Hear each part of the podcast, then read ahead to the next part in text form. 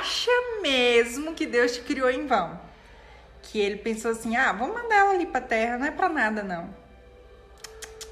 Ele tem um propósito para ser cumprido através da sua vida e ele te quer